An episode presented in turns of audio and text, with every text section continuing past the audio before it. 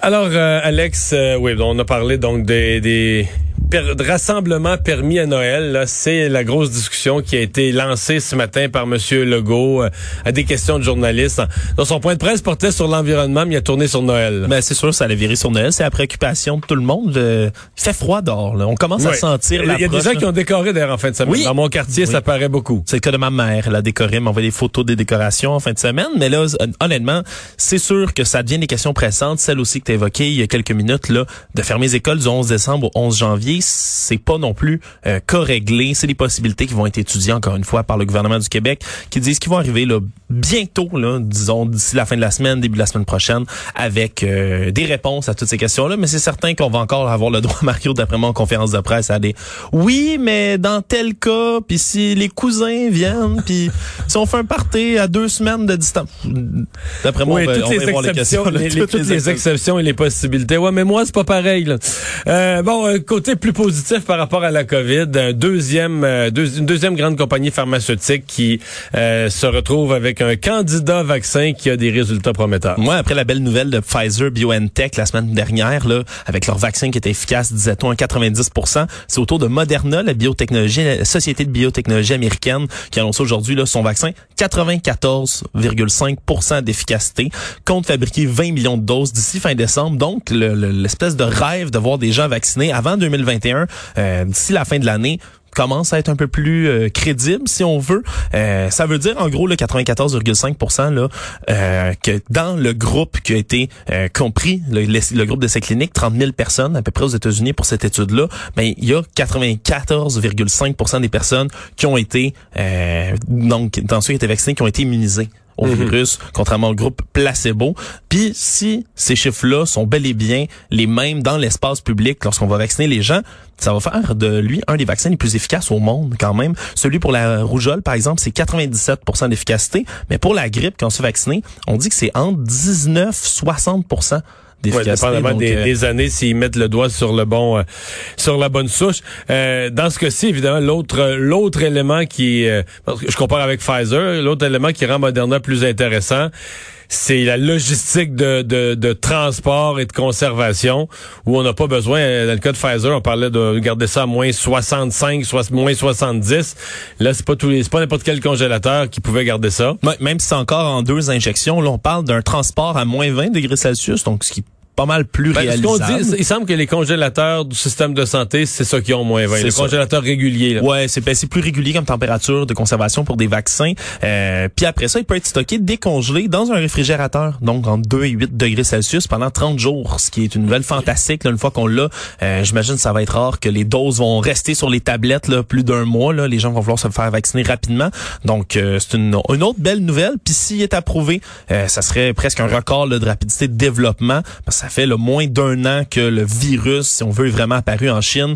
Donc, euh, pour un pour un vaccin, là, ça a pris des années 50, 9 ans pour développer la rougeole. Au président Donald Trump? Ben oui. Le projet Warp Speed? Si on va avoir un vaccin aussi rapide, c'est grâce au président Donald euh, Trump. Merci, monsieur. Mais moi, je soupçonne que c'est pas juste son projet et l'argent qu'il a mis. Moi, je pense que la nuit, là, c'est quand il avait fini de tweeter, il s'en allait en laboratoire lui-même. Ben, il a, il a souvent dit les équipes. Il a déjà dit qu'il en connaissait mieux que les médecins, que les médecins lui disaient qu'il était un génie. Bon, je pense que secrètement, c'est ce qu'il Pas fait. loin de mon hypothèse. Hein? Euh, la Cour suprême, si on revient chez nous, la Cour suprême du Canada, là, qui a dit non aux courageuses. Elles étaient rendues là dans leur volonté de pouvoir faire une, une action collective contre Gilbert Rozon. Ouais, ils refusent d'entendre leur demande, qui était une, demande d'action collective de plus de 10 millions de dollars contre Gilbert Rozon. Euh, on dit que la déception était palpable, vraiment. la comédienne Patricia Tulasne, qui est en entrevue d'ailleurs plus tôt ici avec euh, notre collègue Benoît Dutrisac, euh, qui s'est dit déçu, que c'est comme une douche froide, surtout parce que lorsque la Cour suprême refuse d'entendre un appel, il ne donne pas de raison. Il ne, non seulement c'est fini, mais il donne pas non plus le motif de pourquoi euh, il refuse d'entendre une cause. Donc, on saura jamais quels ont été les motifs du mais, refus mais, mais le gros du motif, c'est que le principe d'une action collective, c'est que les gens aient été victimes de la, même chose. Exemple, je sais pas, une compagnie euh, je sais pas, a fait payer, je sais pas, mais une compagnie aurait fait payer trop cher pour un produit ou un service qu'ils ont livré, puis c'était frauduleux leur annonce, puis le produit avait pas les avait pas les, effets recherchés, etc. Parce que tous ceux qui l'ont acheté l'ont payé 30 pièces, ça valait pas 30 pièces, ça valait juste 20. Fait qu'ils vont te rembourser ton 10. Je caricature, mais c'est que tout le monde est. Alors dans ce cas-ci, ce qui semble là où le bas blesse du plan juridique, c'est que pas vraiment, ce sont tous des événements individuels, là, tu sais. Euh. Ouais, ben c'est ce que la Cour d'appel du Québec avait fait. Là. Eux avaient infirmé la décision. Ils disaient qu'il y avait justement pas assez de similitude, c'est le terme qui avait été euh, utilisé pour justifier le mode de poursuite. Donc, euh... donc ils disaient ça n'enlève pas à chacune le droit, la, possibilité en droit de poursuivre individuellement chacun pour sa situation. C'est vraiment le, le, le, terme, le recours collectif, là, vraiment l'action collective qui, qui ne passait pas dans ce cas-là.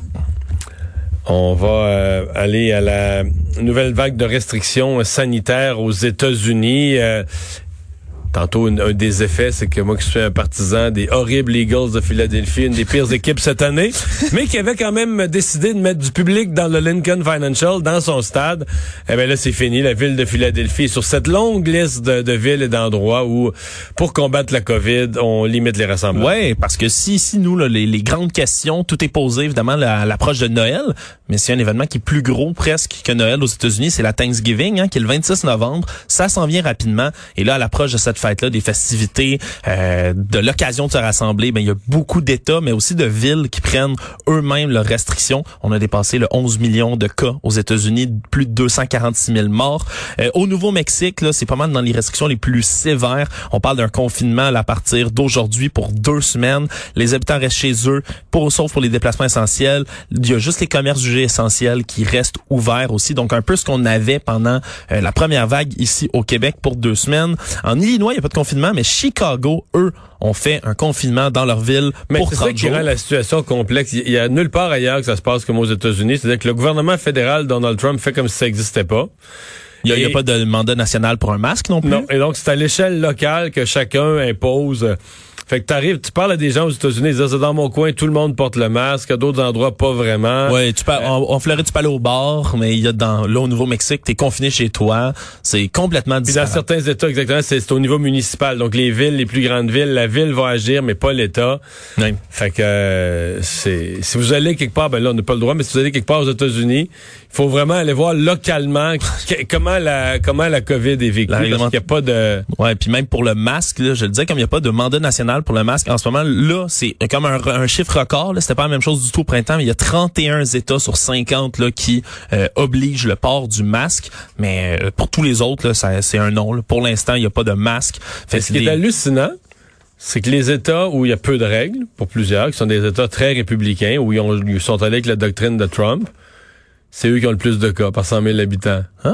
Ouais, oui, mais. C'est drôle? mais non, mais. C'est peut-être une drôle de coïncidence. oui, c'est ça, j'allais dire. C'est, il me semble quand tu constates la coïncidence, t'es gouverneur de l'État, là, puis tu dis, bon, ben, moi, là, puis mettons les dix autres, là, qu'on fait rien, là, ben, on a, euh, beaucoup plus de cas. Ouais, peut-être quelque chose à en conclure. Ouais, c'est certain, mais là il y a même là, des États euh, qui ont des gouvernements ou des gouverneurs euh, républicains là, qui ont commencé à se résoudre enfin aussi là à prendre des mesures là, parce que dans tous les cas, là, ça avait plus de sens. Le nombre de cas augmente euh, énormément. Là. Même le, Dakota du Nord, euh, le gouverneur républicain, le Doug Burgum, lui qui depuis longtemps le disait, non, il y aura pas de, de, confinement, on fera rien. Mais là maintenant, impose le port du masque. C'est déjà un, un, gros début dans cet État-là. Donc, euh, on parle de la Californie, Texas, New Jersey, New York, l'État de Washington. tout ça ont imposé des nouvelles mesures. Merci.